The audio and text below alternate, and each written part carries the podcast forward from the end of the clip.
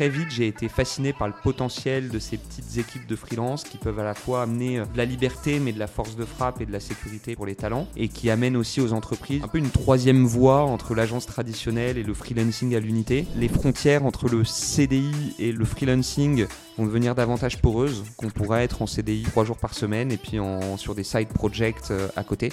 On pourra potentiellement cumuler 4-5 projets en parallèle, un engagement associatif, un, ou deux collectifs avec des angles de service un peu différents, une source de revenus plus stable avec un CDI à 20-30% du temps. Donc ça, je le, vois bien sur un horizon de 5 à 10 ans. Et donc nous, on met un point d'honneur et on, essaye vraiment de faire passer à ces messages aux, entreprises de traiter les, les freelances, les collectifs comme si c'était leurs propres employeurs.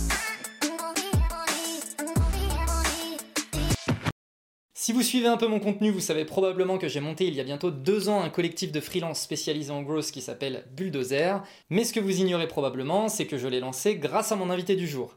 Lui, c'est Jean, le CEO de Collective Work, un site qui permet justement de monter et de travailler avec des collectifs de freelance. Et clairement, avant d'échanger avec lui il y a deux ans, je ne savais même pas que ça existait. Alors depuis, j'ai pris un peu la parole sur le sujet, généralement ça suscite euh, quelques questions. Qu'est-ce qu'un collectif de freelance? Comment en créer un? Pourquoi en créer un? Pourquoi bosser avec un collectif plutôt qu'avec une agence ou un freelance, etc.. Le truc, c'est que le vrai boss du sujet, c'est lui. Et a priori, c'est que le début. Pour vous donner une idée, en quelques années seulement, Collective Work, c'est 7 millions d'euros de levée, des milliers de collectifs créés, autant de missions vendues, et contrairement à moi, lui, il voit passer des collectifs dans le développement, le product, le design, bref, dans presque tous les domaines. Alors autant faire un épisode ensemble pour pouvoir répondre à toutes vos questions et en savoir plus sur les coulisses d'une boîte en hypercroissance. Avant d'écouter, n'oubliez pas de liker, partager et mettre 5 étoiles sur Spotify et Apple Podcasts pour remercier Jean, et n'oubliez pas également de me dire ce que vous en avez pensé dans les commentaires, et bonne écoute. Jean Jordan. Première question que j'ai envie de te poser, c'est quand on regarde ton parcours, qui est un parcours d'excellence, tu as fait HEC, tu as fait Polytechnique, tu as bossé chez McKinsey, tu finis à monter une start-up, qui est, qui est quand même pas tout à fait le parcours très euh, safe, alors que en plus tu étais chez McKinsey, qui est quand même plutôt une voie safe pour le coup. Qu'est-ce qui t'a chauffé à te lancer là-dedans? Oui, en réalité, tout ça est un plan euh, rondement mené. non, je rêve d'être entrepreneur depuis euh, au moins 10 ans, je dirais. Euh, j'ai toujours baigné dans les petits business, à commencer par le fait de jouer de l'orgue aux messes de mariage de mes, de mes potes et des potes de mes parents. Euh, et j'ai toujours été passionné par le fait de, de créer des choses, de mener des projets innovants à échéance. J'ai choisi naturellement de faire une école de commerce parce que j'avais ce goût du commerce, le goût de la vente que j'ai encore d'ailleurs, je pense. Et, euh, et en école, je me suis euh, directement spécialisé et orienté vers le monde des startups. Donc j'ai fait un peu de startup, un peu de VC, donc les fonds qui investissent dans Mhm. les startups, chez Kerala, qui est d'ailleurs le premier investisseur de Malte, qui est une boîte euh, qui nous inspire aujourd'hui beaucoup.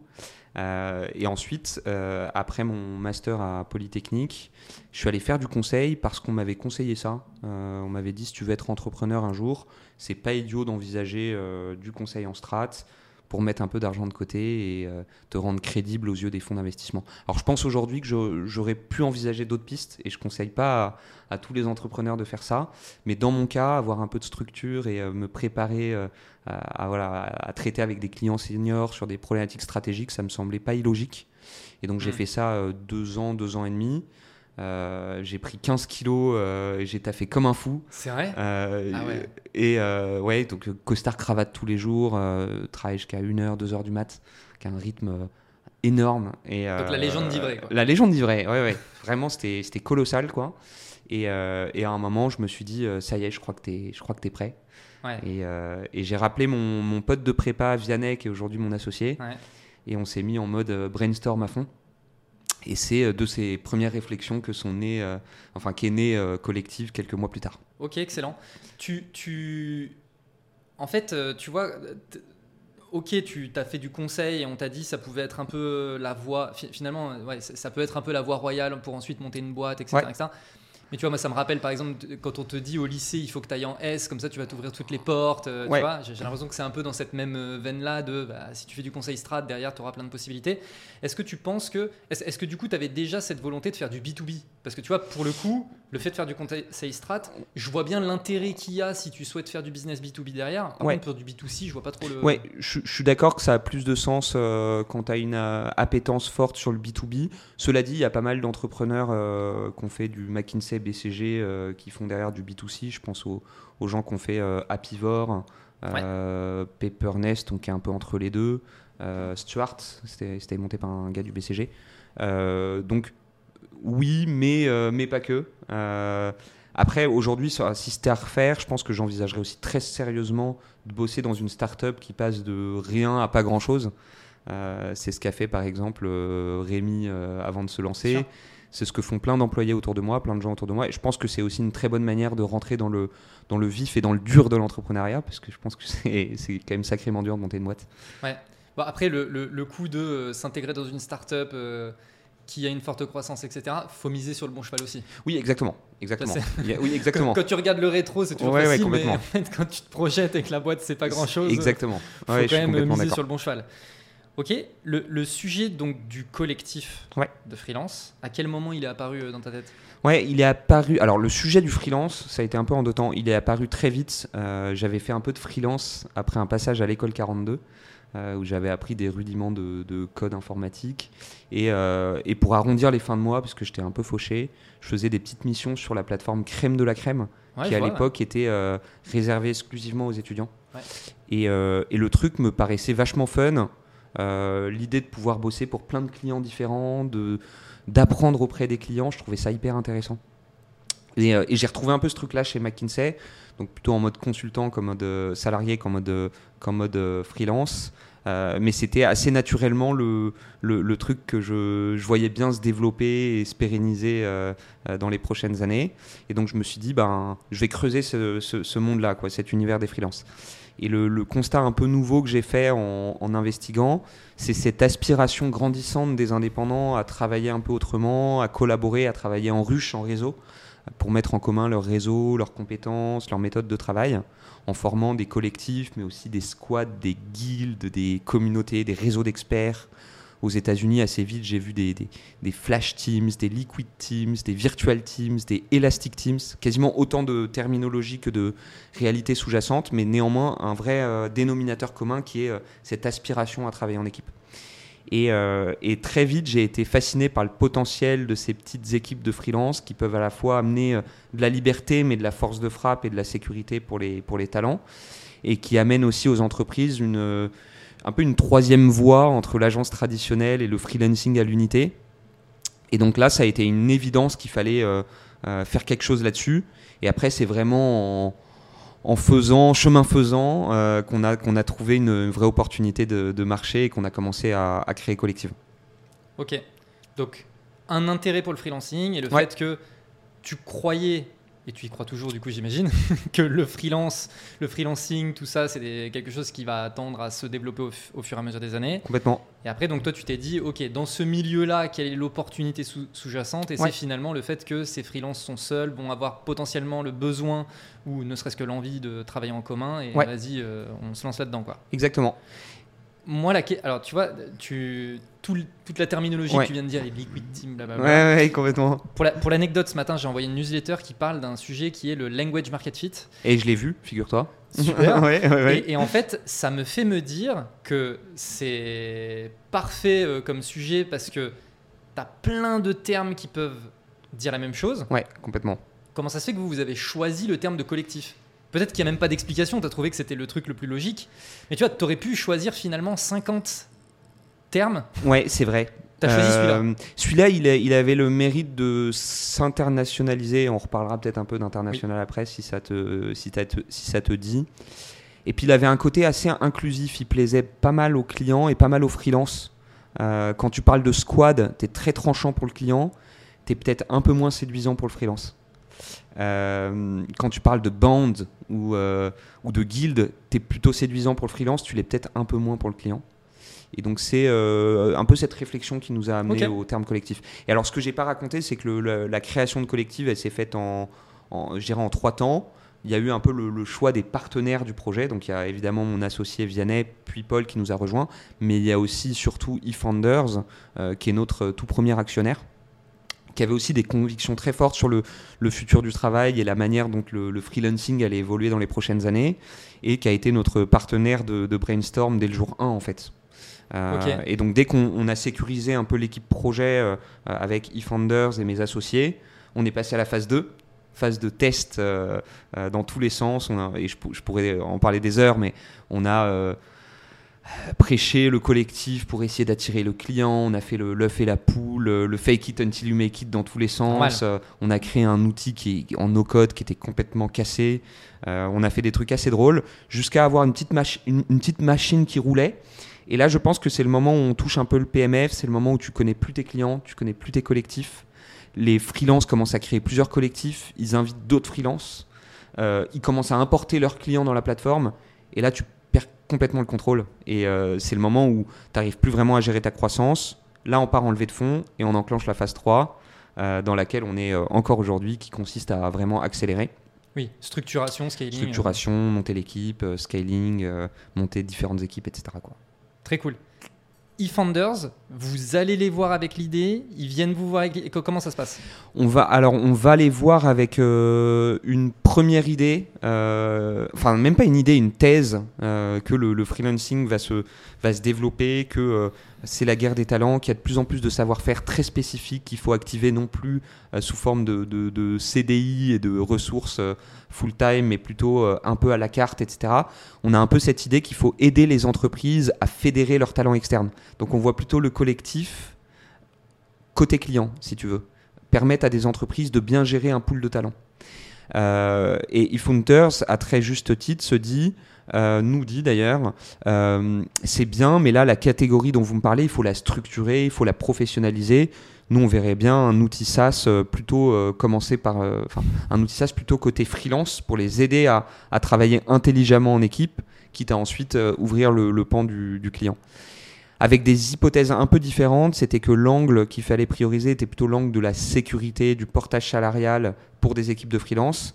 Et en fait, on a un peu tapé entre les deux. en- entre les deux. Ouais. Euh, Ah, Vous êtes pile poil entre on les a deux. fait l'infra qui permet à n'importe quel indépendant de n'importe quel corps de métier, dans n'importe quelle géographie, de former ou de rejoindre un ou plusieurs collectifs, de l'organiser un peu comme une micro-agence et de trouver euh, à travers nous, euh, notamment des clients euh, qui s'adressent à nous pour trouver des collectifs. Ce qui finalement, enfin je veux dire, c'est ce qu'on pouvait finalement un peu attendre aussi de eFounders au final, Oui. qui sont eux très product, etc. Et Exactement. donc c'est la bonne combinaison. finalement. Exactement. Je, trou- je trouve que c'est la bonne combinaison. Euh, ok, vous, vous- pour le coup, vous vous êtes bien trouvé. Exactement. Et puis ils ont amené au-delà de ça euh, beaucoup de méthodologie, beaucoup de, de structure, du coaching, euh, des conseils très précieux pour aborder le truc de la bonne manière. Ouais. Oui, puis j'imagine aussi du réseau et de la crédibilité. Exactement. Pour vous, Enfin voilà, Ouais, évidemment. Ok. Tu es très attaché au sujet du future of work. C'est un sujet sur lequel tu prends pas mal la parole et c'est euh, typiquement un sujet qu'adresse euh, Collective. Tes prédictions sur euh, bah, du coup le future of work, tu vois, pour, pour toi c'est quoi l'avenir? Ouais, je, pense que j'ai- plein de, de- thèses, de, de visions comme ça qui peuvent se- se cumuler les unes les autres. Bon, évidemment, pour moi, le future of work, il, est, euh, enfin, il, il- se cristallise avec les collectifs de freelance. Euh, donc des, des gens. Mais non. Ce serait étonnant. Non, pour moi, tout le monde est en CDI. euh, Non, et je, je vois et- et effectivement le, la notion de collectif prendre de plus en plus de place. Euh, je l'espère aussi. Donc ça, ça, pour moi, c'est un peu inévitable. C'est que les, les- les collectifs vont devenir euh, une, une réalité euh, à l'échelle. Euh, Beaucoup plus de freelance travailleront en collectif, auront un ou plusieurs collectifs en marge parfois de leur activité de freelance, parfois même complètement à, à full-time.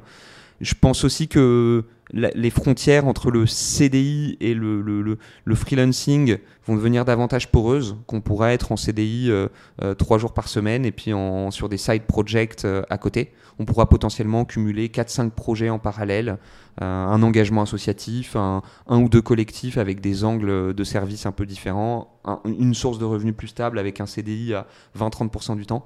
Donc ça, je le, je le vois bien, je le vois bien, tu vois, sur un horizon de 5 à 10 ans. Et, euh, et du coup, côté entreprise, je vois, bien, et on le voit d'ailleurs chez les, startups qui sont peut-être les, grosses entreprises de demain, des, core teams euh, avec des gens qui sont complètement euh, incentivés au projet de manière peut-être plus capitalistique que salariale, autour desquels gravitent des expertises en équipe quand ça s'y prête, ou en solo quand ça s'y prête aussi. Ok. Je sais pas si tu vois un peu cette idée de, de, de- Je vois très bien. d'une petite, euh, ouais, d'une petite core team autour de laquelle gravitent euh, plein de petits collectifs un peu fluctuants, malléables. Je vois très très Euh, bien. Voilà. Et quand j'ai commencé à m'intéresser à ce sujet, Ouais. euh, je l'ai, tu vois, ne serait-ce qu'avec Enguerrand, du coup, avec qui on a Bien sûr, ouais. Bulldozer, très vite on s'est dit, mais il y a un futur dans lequel les boîtes sont celles que tu viens de décrire. Ouais. C'est-à-dire une petite core team et que des petites équipes freelance qui sont finalement aussi des petites entreprises en Ouais, tant que telles, tu vois, exactement. euh, finalement. Ouais, ouais. Euh, mais un modèle très décentralisé où en fait on vient vraiment constamment jouer avec un espèce de puzzle où tu as une pièce centrale et tu viens rajouter des, des pièces autour. Tu vois. J'aime bien que tu parles de puzzle parce que une manière de raconter le truc, nous, c'est de dire qu'on va passer du puzzle au Lego. Tu vois, le puzzle, en fait, euh, t'as qu'une combinaison possible des pièces. Le Lego, tu peux le- l'assembler un peu dans tous les sens et, euh, et c'est aussi ça un peu, tu vois, le, Oui. le- le collectif. Oui. Et le puzzle à la fin. Ouais, à la euh, fin, en fait, t'as qu'une manière- Et puis voilà. quoi. Alors, t'as qu'une copie finale. Bon, t'as plusieurs euh, ordres. Euh, Tu peux commencer par les angles, Oui, ce oui. que je conseille pas. Tu peux commencer par le cœur. Mais tu vois Ok, l'idée, ok. quoi. Très cool. Aujourd'hui, donc toi, tu es. Bon, tu as la boîte qui est collective, tu es aussi au contact de plein de boîtes qui travaillent avec des collectifs. Culture de boîte entre l'internalisation Ouais. et l'externalisation et le fait de travailler avec cette espèce de core team et le fait de travailler Ouais. avec des gens externes. Avant d'attaquer vraiment ce sujet-là, peut-être la, la- la petite question préliminaire, c'est aujourd'hui collective, vous travaillez vous-même avec des collectifs? Ouais, on travaille beaucoup avec nos propres collectifs euh, sur des sujets essentiellement market com et un petit peu sur la partie site. On a choisi d'avoir une équipe tech en interne euh, parce que on, développe quand même un, un software euh, euh, qui n'existait pas il y a deux ans et on, on trouvait intéressant d'avoir vraiment cette équipe full-time dédiée. Est-ce que tu penses que ça aurait été possible avec un collectif? Je pense que ça aurait été possible. Je pense que ça aurait été possible. Ça aurait été probablement malin d'avoir quand même un CTO et une petite core team tech en interne, mais avec l'appui d'un collectif de 5-10 personnes pour aller vite. Ouais, ouais, complètement. complètement. Et donc culture interne versus externe dans ce que tu observes Donc dans notre boîte, on est encore euh, sur du 80% euh, interne, 20% d'externe. Euh, chez nos clients, c'est c'est pas mal l'inverse. Alors pas, pas forcément 20, le 20-80 inverse, mais il y a beaucoup d'externes parce que s'ils viennent vers nous, c'est qu'a priori ils, y voient un, enjeu et un intérêt. Je vais, je vais, je vais y revenir, mais euh, ce qui est amusant, c'est que je, je suis aussi euh, membre de deux collectifs. Donc j'ai formé deux collectifs à côté de, de collectifs aussi pour avoir, tu vois, un peu de l'usage de mon propre produit et être le premier euh, user de mon produit. Et en fait, je, je me dis qu'il y a un monde où dans, dans quelques années, quand on, on aura atteint un peu un rythme de croisière et qu'on sera davantage en train de, de maintenir et de, de, de- de structurer bien la boîte, bah, peut-être que les employés seront aussi dans des collectifs et qu'on commencera à toucher un peu cette réalité où la frontière entre CDI full-time et euh, freelance full-time, elle est, Oui, que tu as décrit tout à l'heure. Exactement. Et, euh, et du coup, ce qu'on voit, euh, pour répondre à ta question, ce qu'on voit chez les, les entreprises qui travaillent avec nous, qui sont autour de, de 2000 euh, aujourd'hui, bah, c'est assez, c'est assez disparate en fait. C'est ça qui est compliqué. C'est que tu as. T'as des, t'as des patterns, hein, t'as, euh, le marketing il est, euh, et le growth, ils sont très mode projet. Donc je vais pas forcément su- sur, je vais pas forcément externaliser à une ressource euh, euh, dédiée full time, mais je vais plutôt confier des projets à une équipe qui va faire et du contenu et travailler un peu le SEO, puisqu'aussi ce sera plutôt le paid, etc. Sur la sur la tech et le produit, on a beaucoup de demandes euh, d'externalisation de nos, nos clients sur du renfort capacitaire, par exemple, avoir une squad euh, euh, en appui des équipes internes pour X jours, X mois, voire X années. Euh, donc ça, c'est des dynamiques aussi qu'on voit bien. C'est peut-être les deux corps de métier sur lesquels il y a le plus de d'externalisation chez nos clients. Et après, à la marge, on a des demandes un peu plus exotiques, du conseil en strat, du, du conseil RH, euh, on a euh, de la com, pas mal de com aussi. Mais par exemple, conseil en Euh, strat. Ouais. Je peux comprendre que tu aies besoin d'un consultant strat qui Ouais. vienne. Le collectif, comment il se construit euh, sur du conseil en strat Ben, c'est intéressant parce que du coup, à côté de collectif, j'ai fédéré un petit, euh, enfin j'ai formé et je fédère un petit collectif d'anciens consultants, Mac, BCG, Bain, voire des consultants financiers, des consultants plus RSE, etc. Et euh, on vient récemment de faire une petite étude stratégique, non même on peut appeler ça un petit plan strat, pour une ETI française dans le domaine du textile. L'enjeu pour cette entreprise, c'était de développer une verticale, une offre B2B. Donc c'est intéressant, hein. c'est pas uniquement vendre à, des gens via des magasins ou du e-commerce, mais c'est commencer à vendre à des boîtes, des employés, etc. Donc plus du vêtement d'image. Et traditionnellement, je pense il y a, il y a trois ans, cette entreprise aurait mandaté un, un, potentiellement un McKinsey, un Roland Berger ou un Bain. L'étude aurait coûté entre 300 et 500 000 euros. Et, euh, et, ça aurait été très bien. Euh, nous, on a proposé euh, une étude d'un rendu similaire, disons. Bah, vous avez l'expérience. Mais, mais, mais dix fois moins cher. Bah oui, logique. parce qu'on n'a pas des murs sur les Champs-Élysées, on n'a pas de. il n'y a pas la marque non plus. Il n'y a pas la marque non plus, exactement. mais, mais euh, enfin, il n'y a pas la marque, euh, le collectif ne porte pas la marque, mais par contre, le track record des gens qui composent le collectif représente aussi ces marques-là. Et, et, je pense pas, tu vois, que les collectifs, nos collectifs, enfin les collectifs en général feront le plan strat de Carrefour à 5 ans euh, dans les prochaines années. là, il y a besoin d'un tampon, il y a besoin d'un cabinet qui a une assise, voilà, une histoire sur une plus petite étude, euh, niveau BU ou en dessous, ça a du sens. C'est vrai que ça a vraiment du sens. Je l'avais pas envisagé comme ça, mais c'est vrai que c'est particulièrement intéressant. Ouais. Et oui, d'un point de vue coût, euh, bah, tu as les compétences, mais tu n'as pas les coûts associés. Ouais, exactement. exactement. Et donc, mon, mon, point aussi concernant la culture, c'était de, tu vois, de ce que tu observes, parce que j'imagine que tu vois aussi un peu des best practices, tout ça. Quand tu as besoin de gérer une culture d'entreprise, et que tu fais appel à beaucoup de ressources externes, comment est-ce que en fait, tu arrives à conserver ou à développer cette culture d'entreprise alors que tu as beaucoup de personnes en externe? Ouais, en fait, euh, un des conseils qu'on donne aux entreprises qui font appel à nos collectifs, c'est vraiment les traiter euh, comme, comme leurs employés, euh, de les onboarder comme si c'était de, vrais employés, de les, convier au temps, d'équipe, au temps de, euh, ouais, au temps fort d'équipe, au, au, retreat, etc., aux gros événements. Euh, nous, c'est quelque chose qu'on fait avec les, gens qu'on engage en externe. Et, euh, et, on a vraiment des événements dédiés pour rencontrer nos collectifs. On fait des, des lunchs, on fait des collecteufs avec nos collectifs, des collect time aussi.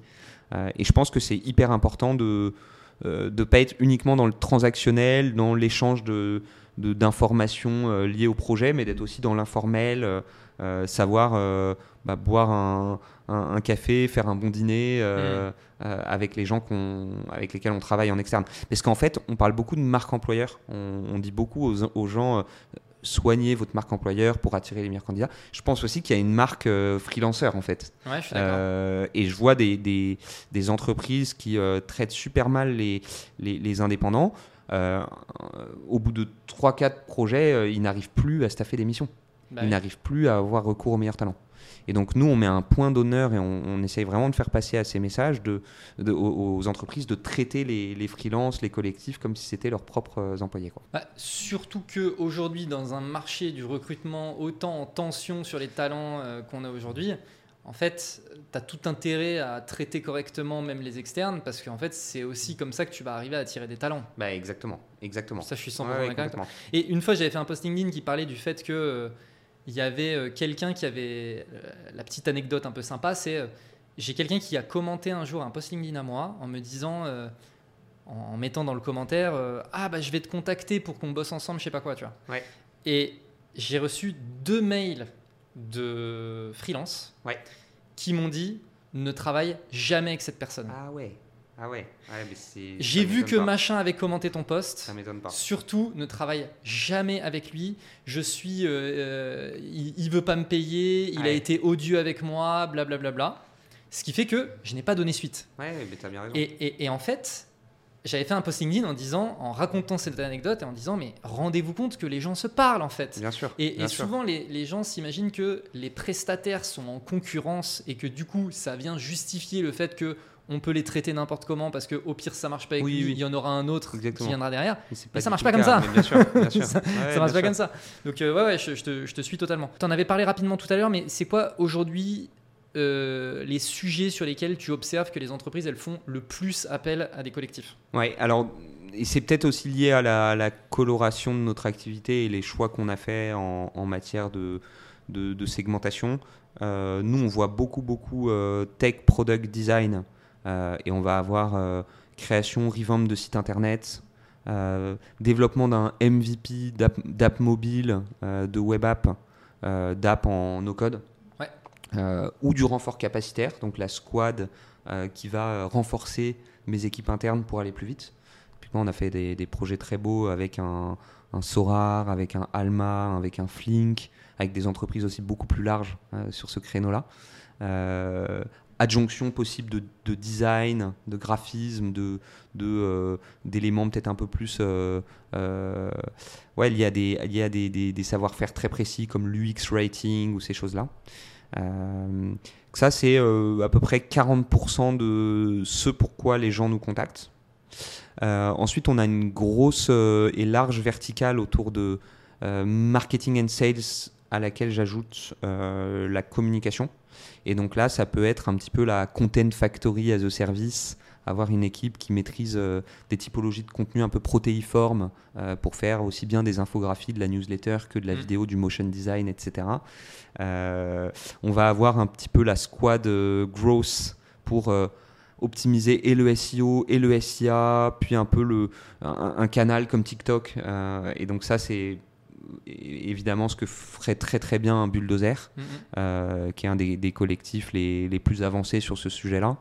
Euh, ensuite, on va avoir. Euh, donc, ça, c'est. Dans les 40% de marketing sales, il y a aussi de plus en plus des, des squads orientés outbound, donc avec un, un team lead outbound et des SDR. Un, CRM, un profil plus CRM expert là-dessus. Et ensuite, dans le 20% d'autres, c'est tellement il y a des trucs super exotiques. Quoi. On s'est aperçu qu'il y avait un collectif de géomètres qui facturait Eiffage euh, à travers Collective. Alors, c'était son propre client, il utilisait Collective pour facturer Eiffage. Ah ouais. Euh, on voit des collectifs de recruteurs, on voit des collectifs de consultants en accompagnement à la transition écologique, euh, on voit des collectifs de coachs, on voit des collectifs de bah, de consultants Strat, Ops, Orga par exemple. Ah donc, là, donc là, ça prend des dimensions qui sont ouais, un, petit peu, un, peu, un petit peu plus hétéroclites. Ok, tu mentionnais, tu vois, toute la première partie tech, product, etc. J'ai l'impression par rapport au type de mission que tu as adressé que c'est beaucoup je vais faire appel à un collectif parce que j'ai un besoin qui nécessite plusieurs compétences. Par exemple, faire un produit, ça nécessite plusieurs compétences, du design, de la tech, etc. Mais par contre, j'ai en quelque sorte une deadline où j'ai un livrable, un livrable final. Euh, et, et, donc le collectif se prête parfaitement à ce type d'enjeu. donc ça c'est la première partie. Et la deuxième partie qui est plus sur le côté Content Factory. Et là je te rejoins parfaitement, je trouve que le collectif est un format parfait pour euh, notamment là-dessus. C'est le contenu peut avoir 50 formes différentes. il peut y avoir de la newsletter, il peut y avoir du SEO, il peut y avoir euh, du, du faire de, de, la pub, faire peu importe. Et donc là, parce que en fait ça peut prendre 50 formes différentes, tu vas pas recruter 50 personnes bah, pour traiter chacun des formats, et donc tu te dis, je travaille avec le collectif, et donc ensuite bah, c'est euh, un peu en custom, il s'organise. Et donc là, ça me semble parfait aussi. Mais du coup, euh, est-ce que c'est un peu, tu dirais, euh, tu, vois, le, le, fait de pluguer un collectif vision long terme qui vienne vraiment être une extension de ma boîte ou un département entier de ma boîte à qui j'externalise complètement et, qui va me suivre sur la durée. Est-ce que ça, c'est des choses aussi que tu observes ah, On voit vraiment les deux. Donc nous, il y, a deux euh, typologies de, missions. Il va y avoir le, la, régie, euh, donc renfort capacitaire sur une durée euh, indéterminée, exactement. un TGM par membre, et puis il y en a un qui peut être à l'heure, l'autre au jour. Donc on vient essayer de gérer un petit peu cette complexité-là aussi avec le, le, logiciel. Ça, ça représente... alors 30, environ 30-40% du volume, plutôt 80% de la valeur, parce que c'est des projets qui sont beaucoup plus gros en, panier moyen. Euh, et ça, on le voit aussi beaucoup dans la tech, euh, avoir la squad euh, tech product as a service un petit peu. Mmh, mmh. Et on le voit aussi un petit peu dans le, dans le, growth et le marketing. et ensuite, on a dans les deux cas aussi beaucoup de modes projet, typiquement un site internet, une fois qu'il a été il a été, euh, il a été livré, il a été livré, il a été livré quoi. Euh, idem pour un typiquement un rebranding, c'est souvent on fait un rebranding euh, et puis une fois que c'est arrivé à échéance, voilà. Donc ça on appelle ça le mode projet. et là, pour les prochains mois, on fait un, focus sur le premier dont je parlais, le, le, mode squad as a service, un petit peu collectif as a service. Quoi. et l'enjeu pour nous, ça va être de bien détourer quelques formes archétypales de, de collectifs qu'on maîtrise le mieux. Euh, sur lesquels on a vu le plus de demandes côté client mhm. et de euh, créer un vrai narratif autour de ça, de créer d'articuler une vraie euh, proposition de valeur autour de ça. Ok. Derrière, vous avez des enjeux de monétisation en plus. voilà. Donc, je, je, sais que vous avez pas mal itéré aussi sur, sur ce sujet-là. Donc, vous, vous avez un sujet qui est à la fois euh, ben, apporteur d'affaires et puis vous avez la partie SaaS. Comment est-ce que là, euh, sur l'avenir, tu vois aussi un peu évoluer les choses? Ouais, aujourd'hui, pour donner un tout petit peu de chiffres, on fait la moitié de notre flux euh, sur le SaaS et l'autre moitié sur, le, sur la partie marketplace, donc sur notre métier de mise en relation entre des clients qui ont des besoins et des collectifs qui ont de la capacité, de la dispo et l'envie de travailler sur ces sujets-là.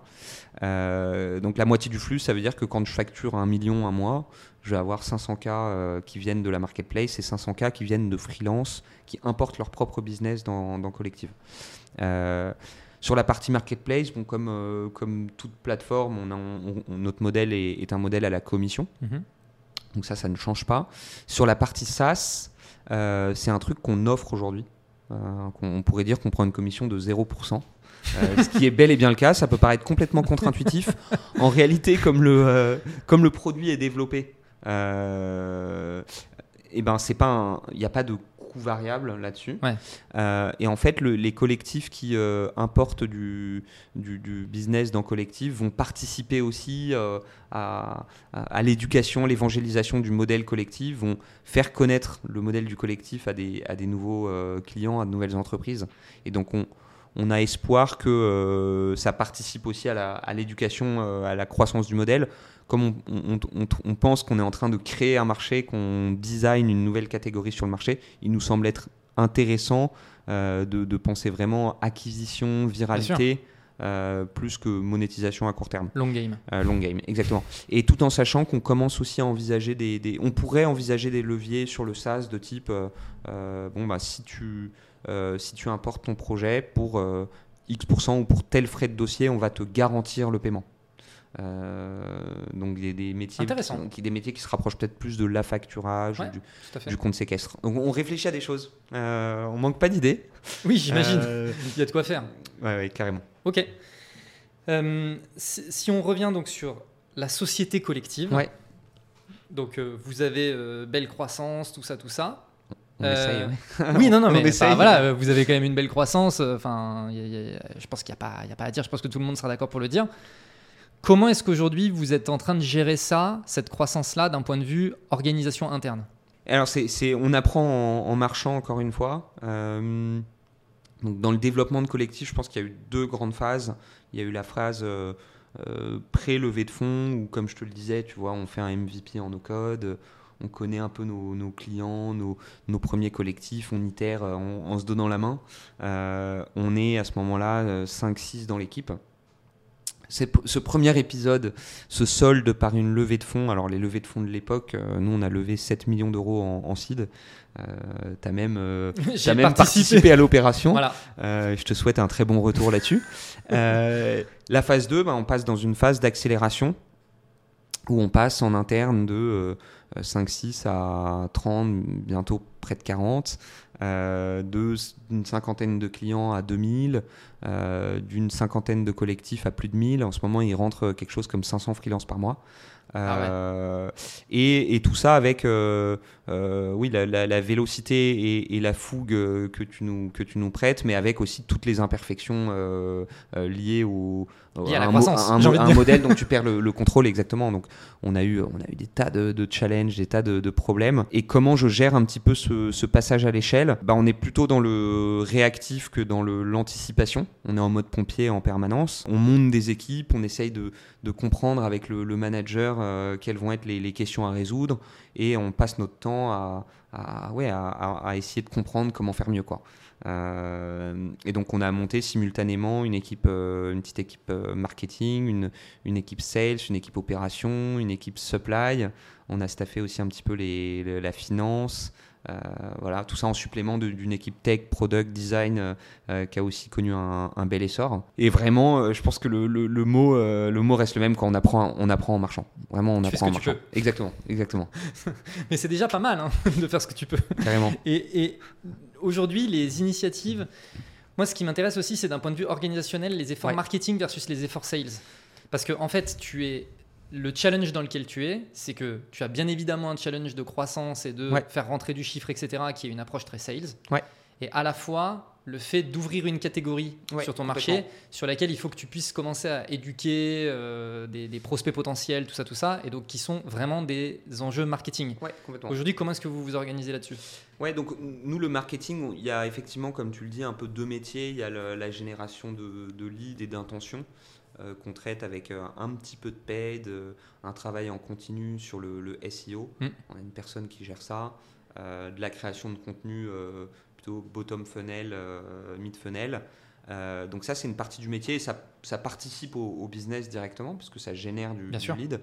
On a mis le le- plus le poids du corps sur une autre partie du métier que j'appelle plutôt la, la notoriété, l'awareness, qui consiste à développer un, un leadership d'opinion euh, Mhm. sur le sujet du collectif, essayer de, euh, voilà, de, de raconter une histoire au marché, de, de, de faire un peu entendre notre thèse du futur du travail. Et ça, ça passe par des trucs euh, du type, bon, ben, euh, partager du contenu aux, aux médias, les échos, le monde, pour qu'ils écrivent des choses sur les, les collectifs. On a eu des, des, des beaux, des beaux relais presse qui n'étaient pas liés à la levée de fonds, mais qui étaient liés Ouais. à l'histoire qu'on raconte. Et puis c'est des trucs aussi bêtes que, tu vois, bah, tu, tu tapes collectif sur Wikipédia maintenant, et tu verras le troisième bullet point de- du mot collectif, qui est quand même un mot euh, hyper commun, hein, l'intelligence collective, le, sport collectif, etc. C'est euh, justement le- les collectifs de freelance sont un, un nouvel élément euh, dans, dans la prestation de service. Et ça, c'est typiquement un- une initiative qu'on a, qu'on a stimulée parce qu'on commençait à avoir un petit peu d'aura là-dessus.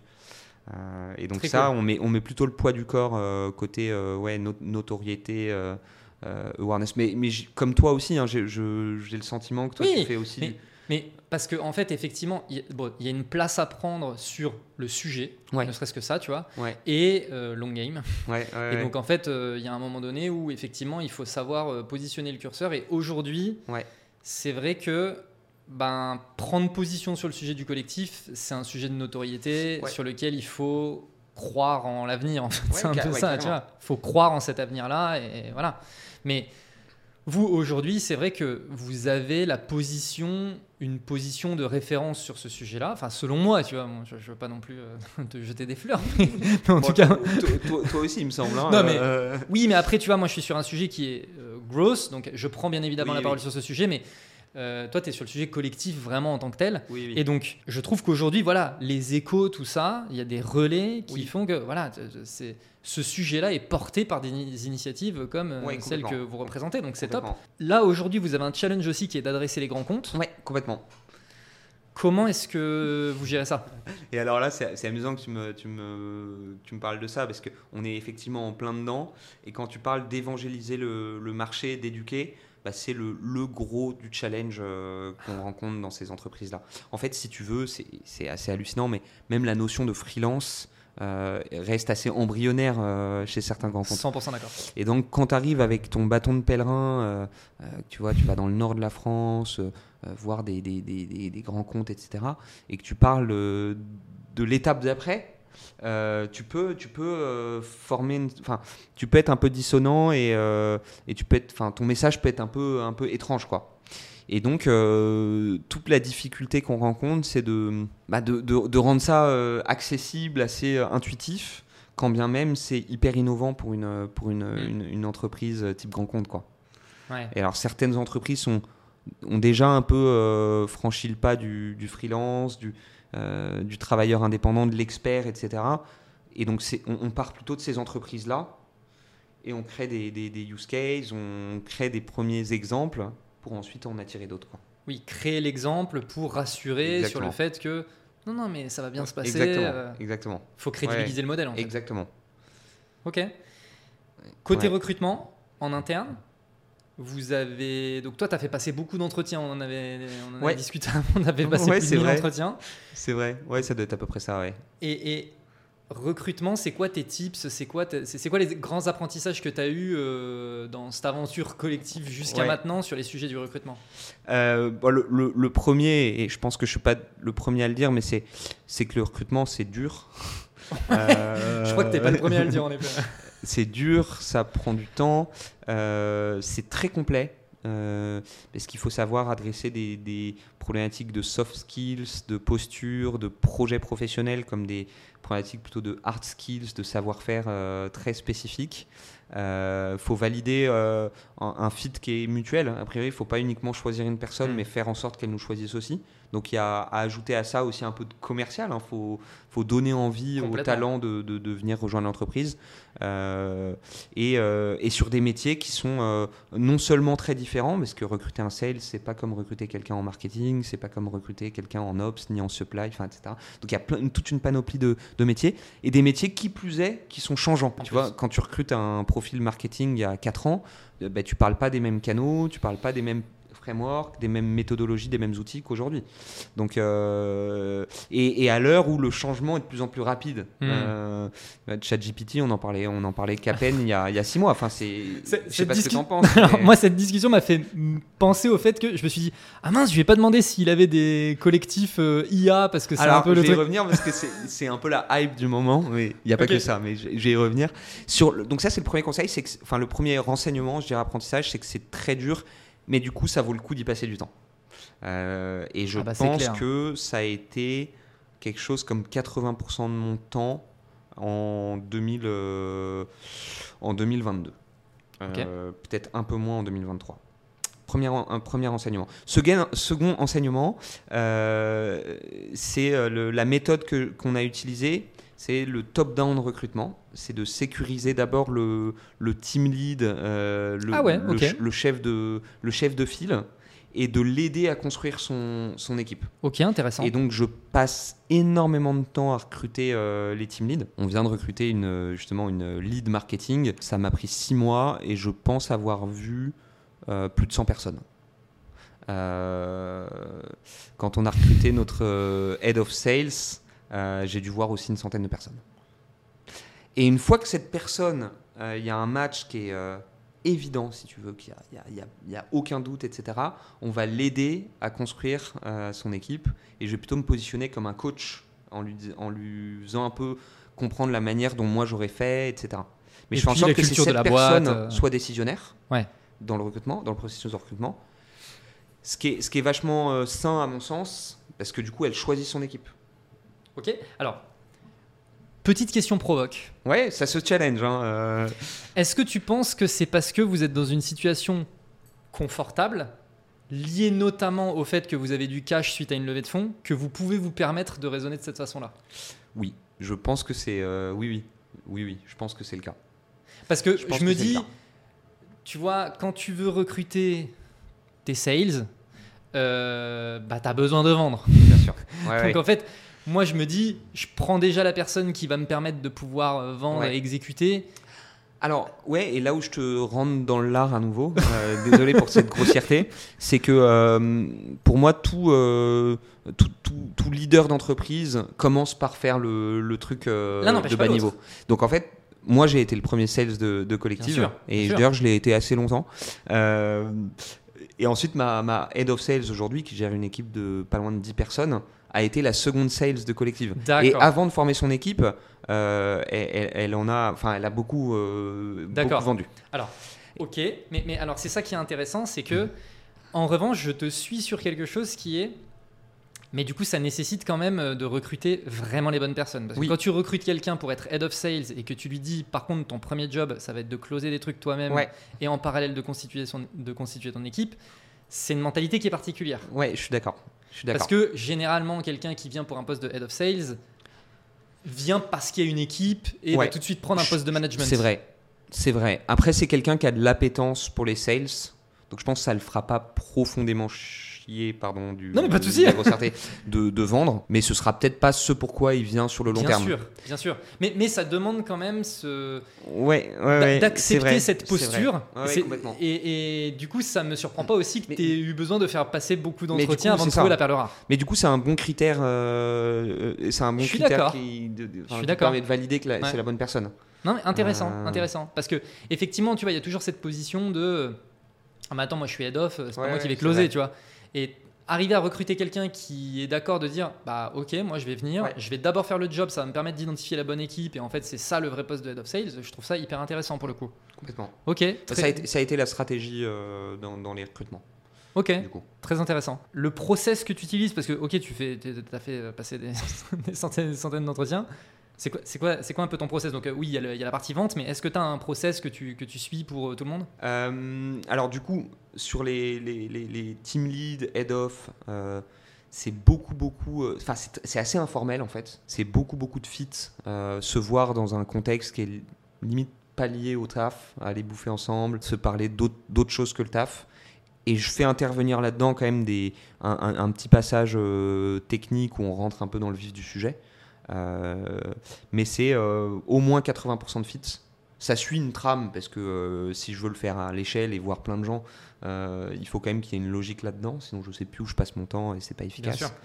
Et ensuite, quand on recrute dans les équipes, là, on travaille avec le, le manager euh, à construire le, le processus d'entretien euh, euh, qui correspond bien, bien au métier. Et là, on va typiquement, on va regarder ce qui se fait de mieux euh, sur le marché. On va demander euh, euh, à des, des- des- des amis entrepreneurs, euh, des investisseurs, euh, s'ils ont des, des, des, des- des use- enfin, des cas techniques euh, Mm. et- bien précis. Et là, on se fait, on se fait carrément aider. Ouais. Ok. Ouais, ouais. Challenge pour vous là en ce moment, c'est l'international? Ou prochainement? Ça sera un challenge, ouais. J'ai l'impression que ça commence un petit peu. Alors oui, on doit faire 5-10% du chiffre d'affaires à l'international. On, se serait bien vu le faire en 2023. On a un tout petit peu temporisé. Euh, et ce serait plutôt un, un de nos leviers de croissance après une série A. Ok. Ouais. C'est quoi le plan? Le plan, donc, euh, bah, c'est déjà d'exister en France. On commence, à, on commence à, à représenter quelque chose, mais on aimerait encore euh, exister de manière un peu plus significative, notamment de bien montrer qu'on peut faire euh, des choses à l'échelle chez des, des boîtes plus larges, plus structurées, qui ont des besoins euh, de plus grande envergure. Et quand on aura atteint euh, un peu cette, taille critique des KPIs qu'on estime être les, les bons, et ben là, on, partira en, levée de fonds. Et il y a trois grands leviers sur lesquels on, va vouloir accélérer. Il y a l'international, et j'y reviendrai. Euh, il y a l'axe euh, euh, grand compte qui consiste à, pénétrer davantage les grands comptes, à, faire un peu plus des, des choses à l'échelle chez les grands comptes. Et il y a l'axe software, enfin SaaS. Euh, on a développé plein de choses sur le, pan euh, euh, du freelance et on se demande si on n'a pas aussi des choses à faire sur le, côté client. hein. Permettre par exemple à des entreprises de bien suivre leur collectif, de suivre l'avancement des projets, de constituer peut-être des, des collectifs avec leurs propres freelance. Euh, ça, on pourra aussi en parler. Ça fait partie des, des éléments de vision sur lesquels je réfléchis pas mal en ce moment. Mais donc, tu vois, il y a ce, il y a ce côté international parce qu'on sait que le, le, le marché, euh, euh, le marché à l'échelle peut être vachement, vachement intéressant. Il y a l'axe grand compte et l'axe produit. Et après, du coup, la pondération entre ces trois axes, on verra un petit peu Ok. euh, selon la, la levée de fonds. Quoi. Sur l'international, vous avez déjà un premier marché en tête? Ben, non, alors on a des, des convictions, c'est qu'on n'ouvrira pas des marchés plus petits euh, que la France. Parce qu'en fait, l'international, c'est quand même pas mal un coût fixe. Donc ça a a priori pas un énorme intérêt de, euh, de payer aussi cher l'entrée dans un petit marché que dans un gros marché. Oui. Euh, donc on se dit plutôt un pays au moins aussi gros que la France. Euh, et la grande réflexion, ce sera bah, est-ce que US ou est-ce qu'on va sécuriser un leadership en Europe? Je- Oui, avec l'Allemagne par exemple. Exactement, l'Allemagne ou l'Angleterre. Mais bon, L'U- je sais, les- je sais les pas ce que t'en penses toi, mais Non, euh, Bah, non mais les US c'est un challenge de dingue. Ouais, je je veux dire, que super euh, on, en, on en- on en parlait avec euh, Emmanuel de Aircall, la CMO de Mm. Aircall, tu vois, sur euh, le challenge de l'ouverture des US, quoi. Tu vois, c'est Ouais. tout le monde en rêve, Bien sûr. tout le monde se dit vas-y c'est bon, ça va le faire, et puis il y en a beaucoup qui se plantent. Ouais, ouais, complètement. Et Euh, finalement, euh, la- la- sécuriser une petite marche au UK, tu vois, Mm. pour déjà commencer à avoir des ressources anglo-saxonnes, tout ça, tout ça. Ouais. Après, c'est que mon humble avis, tu vois, non, non, mais- mais t'as- t'as complètement Mais- raison. mais- et quand tu lèves une série A, que tu as des investisseurs qui veulent vraiment que tu ailles Ouais. éclater le marché, etc., etc., je peux aussi comprendre voilà, que c'est une ça. pression à aller aux États-Unis, là où il y a un marché qui est beaucoup Là, plus intéressant. a- Bah ouais, pour donner un, un ordre d'idée, s'il y a un million de freelance en France, il y en a euh, plus de 50 aux US, quoi. Non, mais voilà. Euh, donc c'est un 50x euh, Oui, quand, tu- et- quand tous les US. Et en même temps, tu vois, le, le- cette euh, vision future of work, encore une fois, que le- de plus en plus de personnes vont devenir freelance, etc. Ouais. De toute façon, généralement, les choses commencent plus rapidement Ouais. aux US qu'en France. Bah oui, oui, Donc, si tu veux sécuriser une position euh, là-bas, euh, enfin, si tu veux sécuriser une position sur ce sujet, Ouais. c'est là-bas qu'il va falloir le faire. Exactement, ouais, ouais, complètement. Bah, ah, ah, nous, notre rêve, c'est qu'à terme, mais euh, peut-être dans une dizaine d'années, on soit partout dans le monde. Mais Bah, ça, bah, c'est un, rêve d'entrepreneur. Bah, bien sûr. Mais euh, rêver trop pour ne pas réaliser trop bas, euh, disons. Mais euh, non, ça, on- ça, pour le coup, on, ouais, on verra bien. Ouais. Il y a un truc qui se fait pas mal dans le monde du, du- de la prestation de service, c'est de suivre ses clients.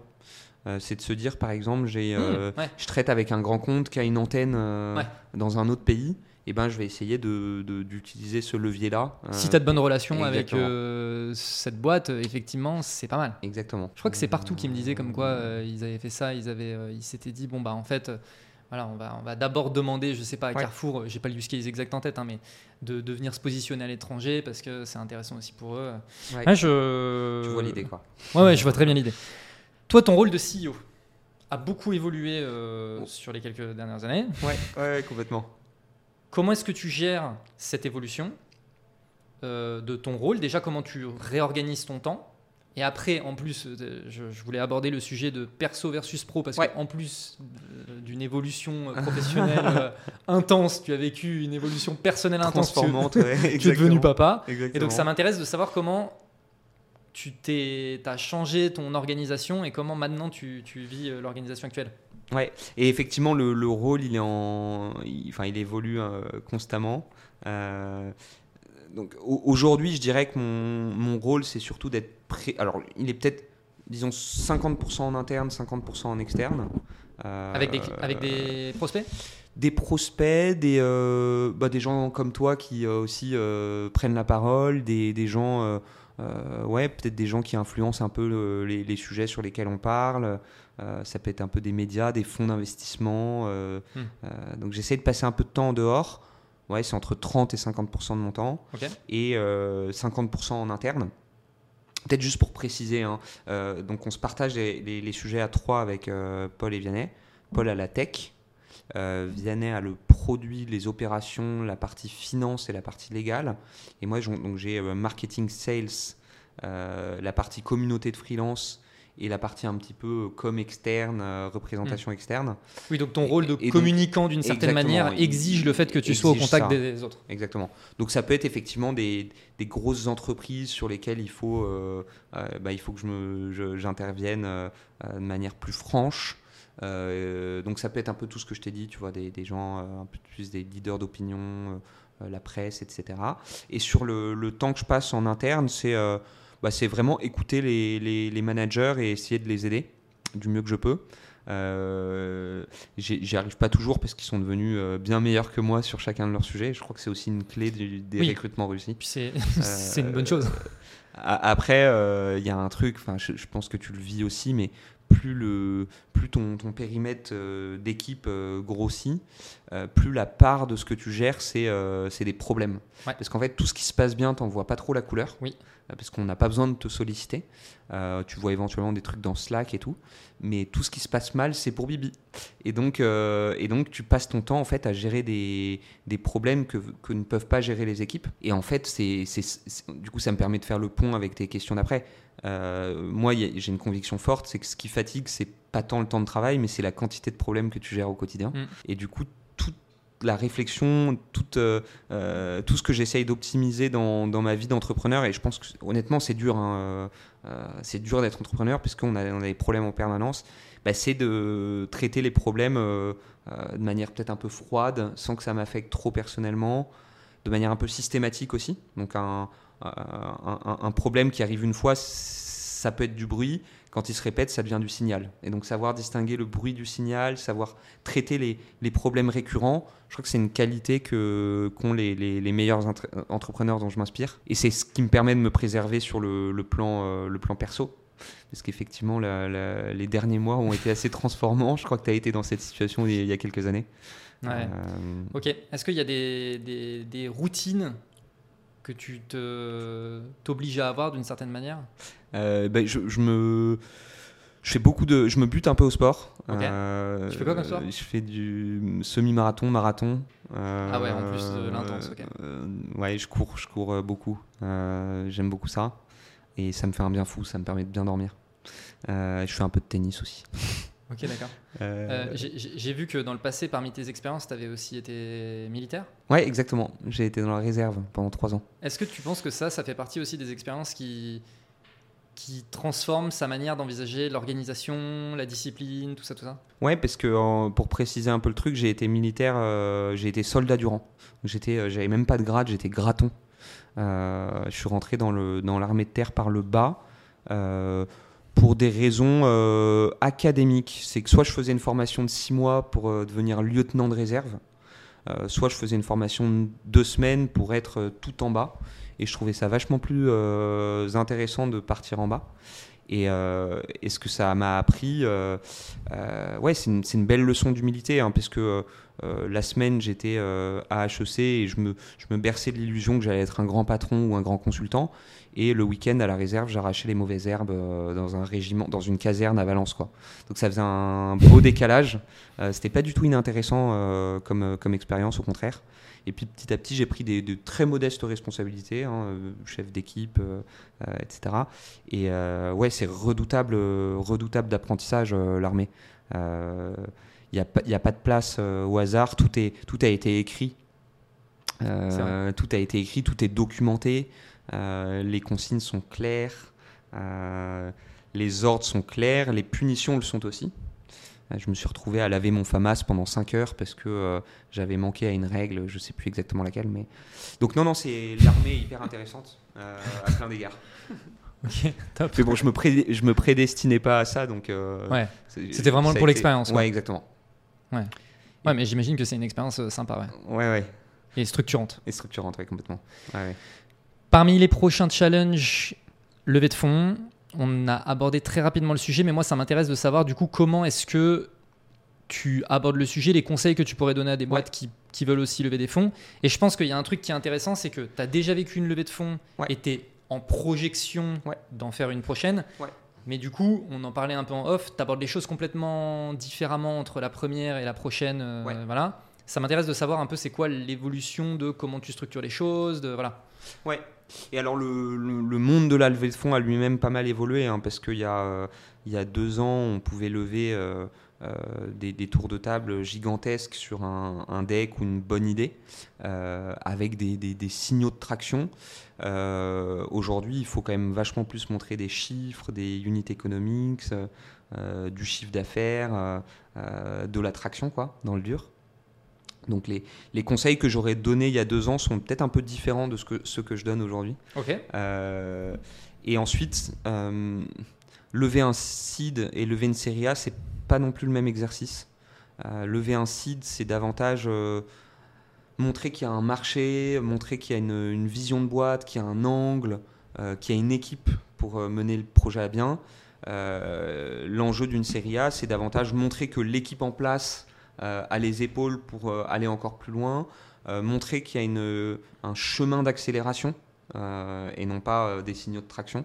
Et donc, il faut s'y préparer de manière différente. Les, conseils que je peux donner, c'est que c'est un, un, travail de, Il y a une préparation de longue haleine. je pense qu'une levée de fonds se prépare au moins sur 12 mois. prendre un peu le pouls, parler à des investisseurs, les rencontrer, comprendre ce qu'ils veulent. quand tu dis préparer, on est d'accord que c'est commencer à aller discuter avec des investisseurs. Ouais. Bas débit, une heure toutes les deux semaines, allez, deux, deux heures toutes les deux semaines, mais se faire un petit carnet d'adresses, comprendre un petit peu les, les attentes d'un investisseur, ce qu'il va regarder, ce qu'il va valoriser, lui demander, euh, lui demander très concrètement, hein, euh, si un jour tu devais investir dans ma boîte, euh, qu'est-ce que tu attendrais de moi et en fait, petit à petit, tu, tu, tu coécris un peu le, ton deck de levée de fonds avec les investisseurs. Tu vas écrire un peu l'histoire en filigrane sur ouais, 8 à 12 mois.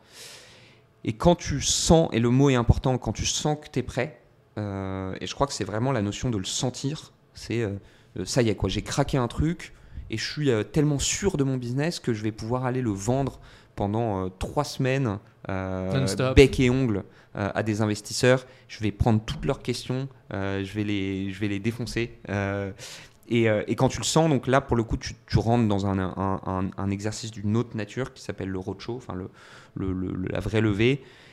Et là, euh, faut être prêt, quoi. Il faut une, data room euh, super structurée. Il faut un, deck euh, qui a été relu pas mal par, les gens qui t'entourent dans le projet. Il faut réactiver tout le réseau que tu as construit sur euh, 8-12 mois. Il faut avoir préparé toutes les, toutes les questions que vont poser les investisseurs. Il faut avoir du coup aussi préparé les réponses, évidemment, que les, les réponses à ces questions soient des armes de destruction massive. Donc il y a, y a vraiment plein plein de choses à faire.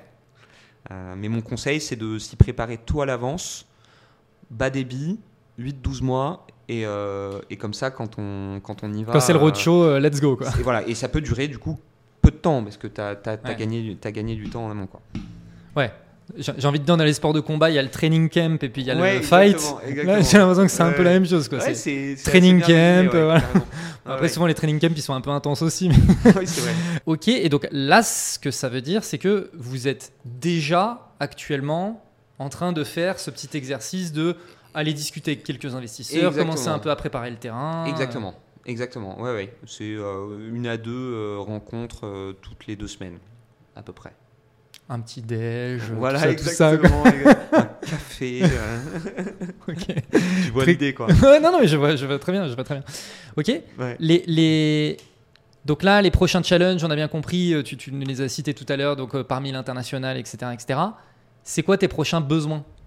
Autant en profiter pour faire passer un message. Bah, là. carrément. euh, bah, si on accélère sur l'international, euh, le, le, le go-to-market grand compte et le produit, assez naturellement, euh, on devra renforcer toutes les équipes. Euh, produit tech, euh, design, toutes les équipes business, avec un mix interne-externe que j'ai pas encore déterminé, mais ce mix existera bien entendu. Il faudra aussi créer des équipes à l'international. si on ouvre l'international de manière structurée, sachant que l'international peut se faire euh, en créant une équipe sur place ou en rachetant euh, une, petite société euh, qui a commencé en, en- qui a commencé à travailler là-bas. Je sais, je sais pas encore bien. J'avoue que j'ai jamais fait ça encore. Mais du coup, des besoins sur toutes, sur tout- toutes les équipes au- aujourd'hui, et puis créer un peu cette activité hors de France qui nécessite de créer des équipes ex nihilo, quoi. Et justement, avoir un collectif pour ouvrir un pays? Bah, ça a vachement. En fait, de manière générale, avoir un collectif pour tester un, produit, un service, une idée, des canaux d'acquisition, et ça, je pense que tu le sais mieux que moi, c'est génial parce qu'en fait, tu sais pas exactement ce que tu vas, ce que tu vas faire. Euh, si tu le sais, c'est que tu l'as déjà fait, a priori. Mais quand tu, tu lances un nouveau produit, un nouveau service, tu sais pas. Et, euh, et du coup, je trouve que itérer avec un- un collectif, trouver exactement la recette, écrire le playbook avant de mettre de la, de la ressource interne, je trouve ça génial. C'est pour ça que les collectifs sont souvent pertinents pour euh, ben, faire un MVP, un premier produit. Tu as une, une app web au début, bah, tu, tu vas tester l'app mobile, euh, tu vas tester des nouveaux canaux, des nouveaux marchés, etc. C'est dingue parce que tu, tu, tu vois ce que tu viens de décrire, c'est exactement le type de verbatim que je peux utiliser Ah ouais aussi. Ouais, tu- tu vois, euh, le, le, le côté. Ben voilà, en fait, euh, la team, elle va t'apporter une agilité où, ben en fait, tu vois, dans du test de canaux d'acquisition, Ouais. bah, tu vas avoir besoin de gens en outbound, tu vas be- avoir besoin de gens en pay, tu vas avoir besoin de gens, etc., etc. Et puis en fait, tu vas tester, puis si ça fonctionne pas, bah, en fait, c'est assez facile vu que Ouais. c'est le collectif. Tu, tu, tu fermes la partie outbound, tu remets un peu plus Ouais. de la ressource côté inbound, etc. Cette agilité-là, Ouais. tu peux pas te permettre de l'avoir en interne avec Bah, euh, des complètement, recrues ouais. en interne. Par contre, avec un collectif, c'est nickel. Et nous, aujourd'hui, il y a beaucoup de boîtes qui font appel à nous. Donc, soit pour vraiment les sujets go-to-market de comment est-ce que j'identifie des canaux, mes premiers canaux, mais il y a aussi beaucoup de boîtes qui font appel à nous en nous disant euh, historiquement, j'ai fait toute ma croissance sur, je sais pas, du call-call, du call d'email. Aujourd'hui, on pense qu'il y a un vrai truc à développer au côté inbound. on n'a pas l'expérience, on ne sait pas sur quoi investir, on ne saurait même pas par où commencer. Aidez-nous à tester, identifier ce qui fonctionne en inbound, tu Bien vois. sûr, et du coup, nous, on vient rajouter cette brique-là. Bah, Et on a sûr, ouais. beaucoup de, de demandes euh, Ah bah là-dessus, ouais, quoi. Ça m'étonne pas. ça Donc, m'étonne pas. euh, ouais. Et après, souvent, c'est vrai qu'il y a cette volonté de c'est temporaire, le temps d'identifier les sujets et de voir si ça vaut le coup de recruter. Ouais, complètement. Ouais, non, complètement. Je, je te rejoins entièrement sur le- la vision. Ouais. Et donc, ouais, sur- tu vois, sur le sujet d'international, ça pourrait potentiellement valoir le coup, effectivement, de te dire, Ouais. bah, en fait, j'ai mon collectif qui est chargé d'ouvrir, que je vais piloter, etc., etc. Ouais. Et puis comme ça, je fais un peu le truc sans risque, je vois comment euh, jouer euh, sur l'agilité de l'équipe. Et puis, si effectivement on a validé des hypothèses euh, concrètes sur lesquelles on sait qu'on est à l'aise d'investir, bah, à ce moment-là, tu recrutes, moment quoi. Tu déploies. euh, Ouais, exactement. Ouais, complètement. Ok. Écoute, on arrive sur la fin de cet échange. Qu'est-ce qu'on peut te souhaiter à titre perso? Bah, du bonheur toujours. hein. Euh, du bonheur et. euh, Des papillons. Des papillons, exactement. Un peu de soleil aussi. Il en Voilà, manque là- parfois. là- euh. là, tu souhaites pas ça au bon moment de l'année. hein. exactement, ouais. Ok. Et je te souhaite quoi, Jordan, moi? Ok. Je te souhaite quoi, du coup? Bah, bah, moi, bah, de la réussite aussi, du bonheur, tout ça, tout ça. bien. La même chose, quoi. Trop cool. Où est-ce qu'on te retrouve? Euh, alors moi je suis euh, sur LinkedIn, euh, Jean de Roglode Collective, jean.collective.work ou euh, au 61 rue du Faubourg Saint-Denis à Paris. Et oui, parce que t'accueilles, euh, vous accueillez un peu des événements. Exactement. Ok, très cool. Merci beaucoup, Jean, pour euh, ton temps, pour euh, tout ce que tu as partagé. J'ai kiffé cet échange. Merci beaucoup. C'est-à-dire partager. Pour toutes les personnes qui nous écoutent, eh bien, merci d'écouter encore euh, l'épisode à ce moment-là. N'hésitez pas à lâcher bah, 5 étoiles, Apple Podcast, Spotify, tout ça, tout ça. Le like, le commentaire, le partage sur YouTube. Et puis, on se retrouve euh, la semaine pro. Merci, ciao. Do it! Do it! Don't let your dreams be dreams. Yesterday, you said tomorrow. So just do it! Make your dreams come true! Just do it!